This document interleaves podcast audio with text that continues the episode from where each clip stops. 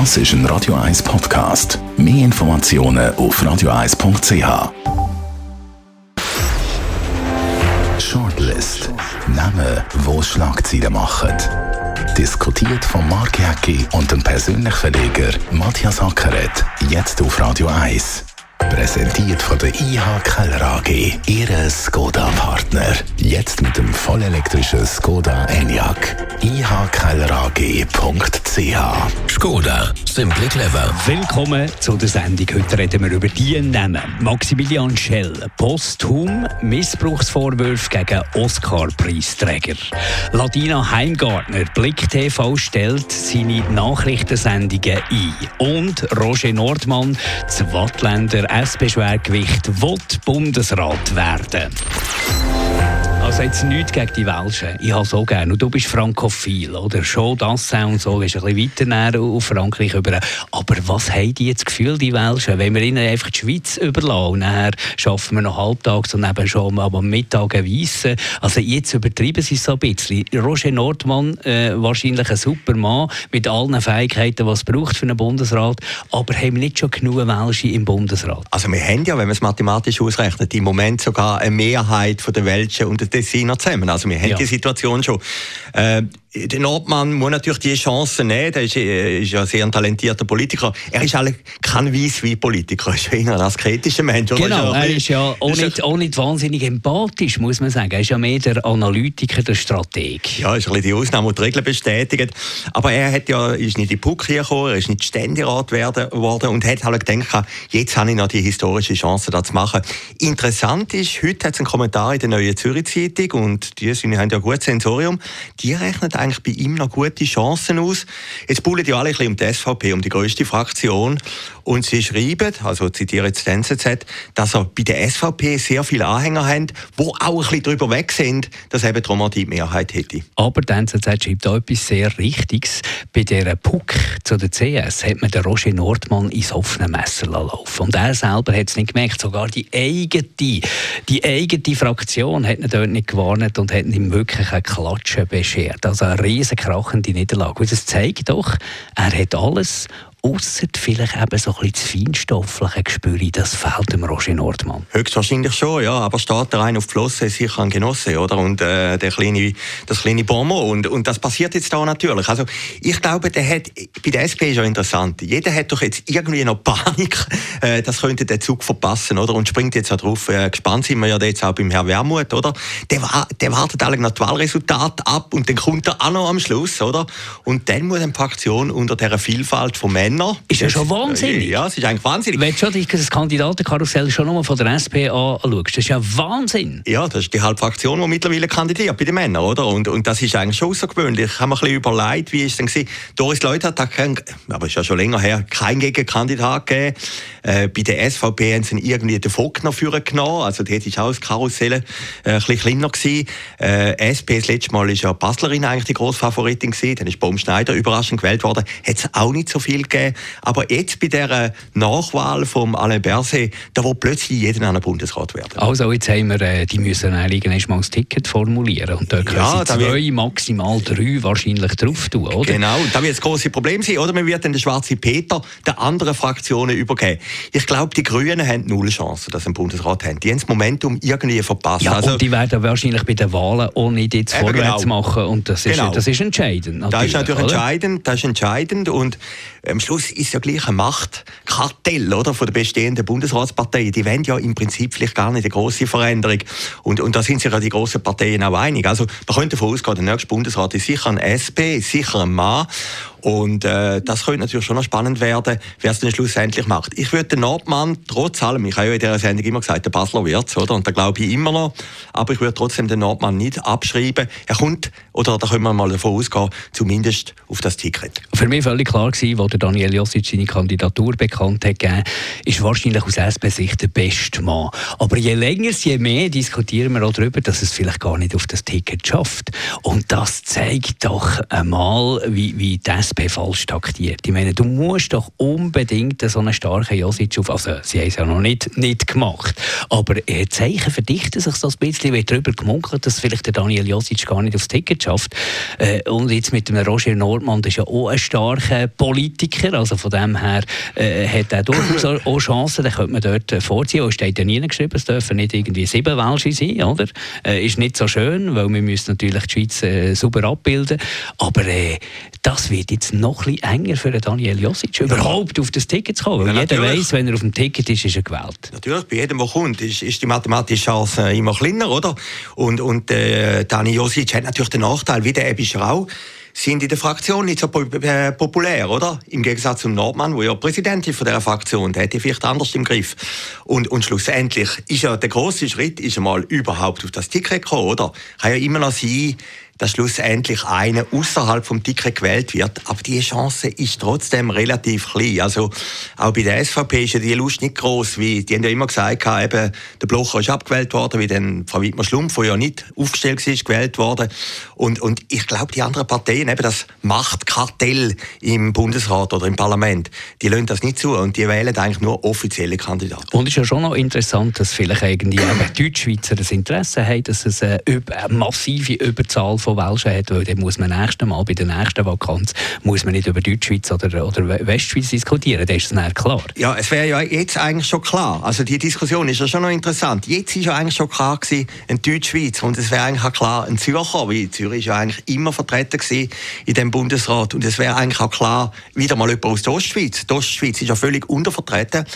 Aber, aber die Karten werden jetzt neu gemischt, oder? Und, und, und ich, es könnte schon sein, dass der Nordmann am Schluss im Prinzip äh, eben die Ausnahme ist, die die Regeln bestätigt. Wir haben es übrigens auch bei der Frau Baumschneider. Bei der Frau Baumschneider ist ja im Prinzip äh, französisch sprechend äh, und, und dort ist ja eigentlich die Regel schon durchbrochen worden. Also äh, von dem her haltet sich eigentlich niemand mehr so richtig an den Konsens. Eben die Deutschschweiz hat Mehrheit und, und die welchen Kantone sind ein bisschen die Minderheit. Also es wird noch viel diskutiert werden und nach den Wahlen da wird sich dann ja. das Bild ein bisschen klären. Genau, genau. Und dann, dann ist ja die Frage, kommt der Wermut. Oder? Und, äh, Hast du das Gefühl, der kommt? Ja, natürlich. Ich, ich glaube, jetzt, wo die jeder, da haben wir ja gesehen beim Pult, wo ja sehr jung ist, oder? Jeder hat natürlich Angst, er könnte den Zug verpassen, oder? Und die Chance, die historische Chance Gut, Wermut ist noch jung, der kann noch irgendwann mal kommen. Natürlich, aber das Momentum hast du vielleicht ein, zweimal, oder? Und dann muss im richtigen Moment verwischen. Gehen wir zu der Latina Heimgartner. äh, sie hat Blick TV unter sich, unter anderem, neben ganz vielen anderen Sachen. Und jetzt werden die Nachrichtensendungen eingestellt. Die einen sagen, das ist nicht äh, ein Einstellen von, von Blick TV, es geht weiter einfach in anderer Form. Andere sagen ganz klar, ja, nein, das ist gescheitert, das Projekt. Wo stehst du da? Ja, so mitteltour. Ich habe dort mal einen Kommentar geschrieben, der muss mich selber an der Nase nehmen, der geschrieben hat, äh, das hat eine gute Chance. Ich habe mich da ein bisschen geirrt. Äh, ich bin immer davon ausgegangen, die Strahlkraft von der Marke Blick, und die ist ja immer noch groß, auch im Online und so, die könnte auch das Fernsehen garantieren. Und das ist so nicht eintreten. In Deutschland, Roger Schawinski hat ja einen Kommentar zu dem geschrieben, ist eine ähnliche Entwicklung. Bild ist auch eine starke Marke. Bild TV ist am Schluss auch immer mehr geschrumpft und äh, ist praktisch heute nicht mehr existent. Also allein eine Marke von einer Zeitung oder von einem Internetportal lange nicht für ein Fernsehen. Das lange nicht A und B glaube ich eben auch, wenn du das Fernsehen, das lineare Fernsehen ins Internet zügelst, und das ist es ja eigentlich, auf dem Blickportal hat man dort ein neues Fernsehen machen dann darfst du eben nicht das Konzept vom linearen Fernsehen übernehmen. Mit einer klassischen Nachrichtensendung, wo Beiträge anmoderiert wird, das suchst du wahrscheinlich eben im Internet nicht, sondern im klassischen Fernsehen. Dort ist glaube ich ein Denkfehler passiert. Ja, es ist interessant, also Informationen werden halt immer mehr übermittelt außerhalb der offiziellen Kanäle, oder? Also TikTok ist stark, jeder ist ja sein eigener Sender geworden, Instagram ist stark, Facebook ist stark.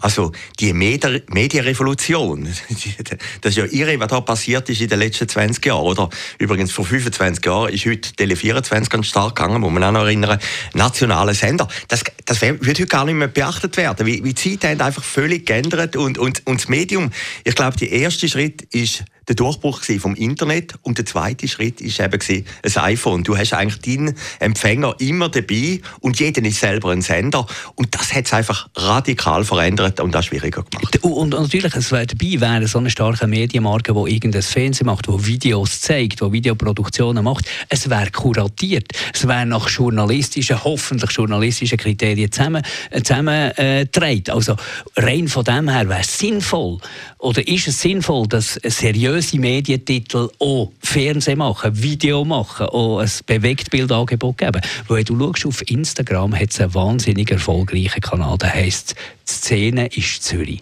Und dort siehst du Bilder, die du eben nie siehst, die natürlich jedes Medium gerne hätte. Also irgendein Rollerfahrer, der in Gubristunnel fährt auf der Autobahn mit einem Elektro-Trottinett so quasi. Also solche spektakuläre Sachen. Aber sie sind natürlich nicht kuratiert, das ist natürlich nicht journalistisch. Das wird von irgendjemandem aufgenommen und eingeschickt. Aber es ist spektakulär. Und ich glaube, spektakulär ist wichtig, aber kuratiert nach journalistischen Kriterien, vielleicht in einen Beitrag verpackt. Aber es braucht keine Anmoderation. Und von dem her ist es richtig, dass man die klassischen Nachrichtensendungen einstellt. Ja, und, und darum, es gibt vielleicht auch neue Formen. Es, ich könnte mir auch vorstellen, Eben, Reto Scherer, unser Reto, Freund, unser Freund grosses Medientalent, ja, da äh, genau, Achtung, ja, Achtung, Reto los. Spektakuläre Spektakuläre genau. Sachen, so solche Formate. Silvina Spiess, oder? Ist, ist genau das gleiche die Phänomen. funktionieren, oder? Ja, die, das sind ja auch ein bisschen die Blick-TV-Stars und die gibt es ja weiterhin. Ich könnte mir auch vorstellen, äh, wenn jetzt Eröffnung ist, Zürich Filmfestival, wenn du eine Kamera anstellst und einfach laufen lässt, wie die Leute da einlaufen ins Kongresshaus, das könnte eben auch noch funktionieren. Aber eben, wie du sagst, was nicht funktioniert, ist eine klassische Tagesschau. Ich glaube, eben, darum hat sie ja nicht ganz unrecht. Blick TV gibt es ja weiter. Es entwickelt sich einfach in eine andere Form, weder dass man es geplant hat ursprünglich. Und ich meine, muss gleich sagen, Ringe ist im Moment äh, doch nicht so schlecht positioniert. Ich meine, sie haben jetzt alle die Magazine übernommen. Axel Springer haben sie eigentlich aus der Schweiz raus vertrieben. Also von dem her sollte man den Verlag nicht abschreiben. Und ich glaube, wenn du Medienunternehmer bist und merkst plötzlich, es funktioniert so nicht, dann musst du natürlich auf das du reagieren. Du musst Sachen probieren. Genau, du musst genau. Sachen unbedingt probieren. Das ist genau. dann hoch zu anrechnen, dass man Sachen probiert. Aber der Denkfehler hat man wahrscheinlich gar nicht dürfen machen mit diesen moderierten Nachrichtensendungen. Ja, weil das erwartest du ja nicht. Wo sie stark waren, meiner Meinung nach, weil da habe ich relativ viel geschaut auf blick.ch, war bei dem unspunnen schwingend. Dort haben sie wirklich ähnliche Qualität hergebracht wie ein SRF, das natürlich eine Vielzahl mehr an Leuten hat. Also gute Experten haben sie gehabt, die Top-Schwinger haben sie gehabt, spektakulär. Du hast wirklich alles sehr gut mitbekommen. Aber das SRF macht genau das Gleiche. Äh, eins zu eins fast genau das Gleiche mit anderen Leuten. Also bei Blick ein bisschen frischer, ein bisschen frecher, beim SRF ein bisschen seriöser. Aber du wirst ja die Mühe haben, äh, immer so solche grosse Events können zu machen. Und dort ja. musst du ja TV eben spielen. Ja, natürlich. Und vielleicht ist das auch die Chance oder die Überlebenschance von so einem Medium, dass wenn ein grosses Event ist, dass du eingehst und, und dann auf deine Art berichtest, oder?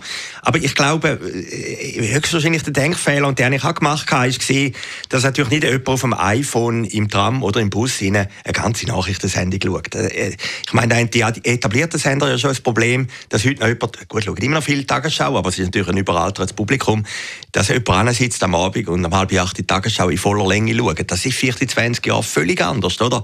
Und, und von dem her sind natürlich die Medien wahnsinnig im Wandel. Wenn man es nicht versucht, dann weiß man auch nicht, wie das Resultat ist. Also von dem her ist jetzt auch ein bisschen die Häme, die über Blick TV gekommen ist, habe ich jetzt falsch gefunden.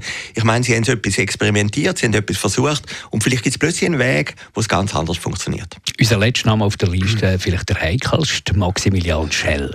Er lebt nicht mehr, der Oscar-Preisträger, grosser Schauspieler, hat in der Schweiz gelebt, hat aber, glaube ich, ist, glaube Schweizer gewesen. Ja, und, Schweizer und, und, und, aber ja. deutschen Hintergrund Ja, natürlich. ist, glaube ich, Wien, Wien geboren, ist an der Kuhlmannstraße, ist er aufgewachsen, ist, glaube ich, auch bei GC gewesen und hat dann, das Urteil von Nürnberg hat der Film geheißen, glaube den Oscar bekommen in den 50er Jahren. Also keine Diskussion, grossartiger, grosser ja. Aus der Dynastie, aus der Maria Schell ist irgendeine Schwester von einem, also grossartig. Und jetzt kommt in Biografien äh, Vorwürfe von sexuellem Missbrauch.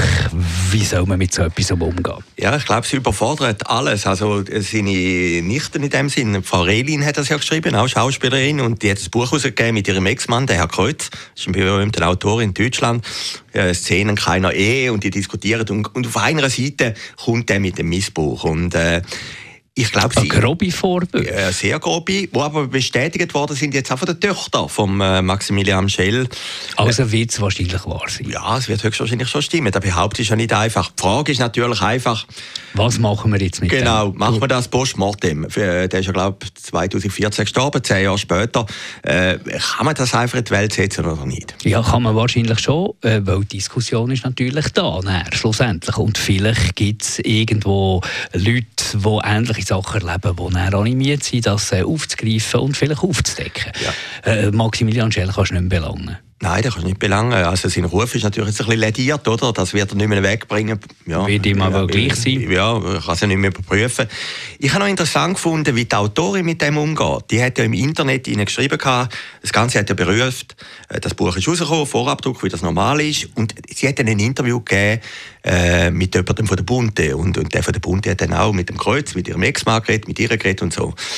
Und plötzlich ist natürlich der Fokus auf dieser halben Seite. Logisch, und aber naiv. Ist ein naiv, naiv wer genau. glaubt, genau. wir reden über die anderen 300 genau. Seiten, aber hätte, über das nicht. Genau. Und sie hat dann plötzlich überall geschrieben, nein, das habe ich natürlich nicht wählen, ich möchte eigentlich ja. über das Buch reden wenn man natürlich das in die Welt setzt, ja, und dann, dann wird so verkaufst Bücher. Genau, und die Lawine fängt natürlich an laufen.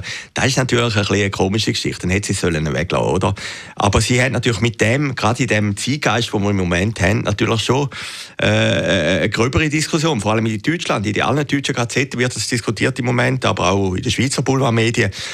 Ja, ich glaube, wenn sie es bewusst gemacht hat und für sie ein Trauma ist und sie ihr Leben jetzt offenlegt, dann ist es okay. Aber dann darfst du nicht äh, eine billige Ausrede bringen. Nein. Du, ich habe das eigentlich gar nicht so gross. Eigentlich geht es in diesem Buch um vieles andere und das ist nur eine Seite, das ist billig. Ja, natürlich. Und, und Boulevard und Journalismus funktionieren natürlich. Du nimmst natürlich die Geschichte, die spannend ist. Und niemand weiß das wahrscheinlich besser als ein Schauspieler. Natürlich. Und wo noch aus dieser Dynastie rauskommt, oder?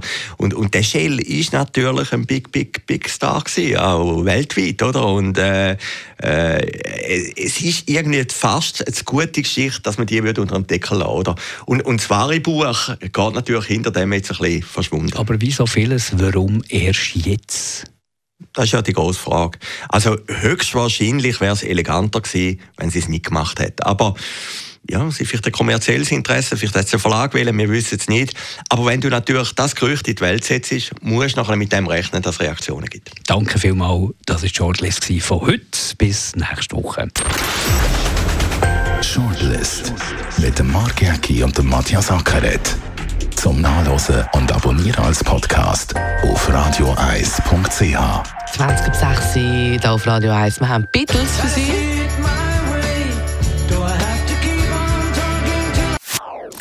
Das ist ein Radio 1 Podcast. Mehr Informationen auf radioeis.ch.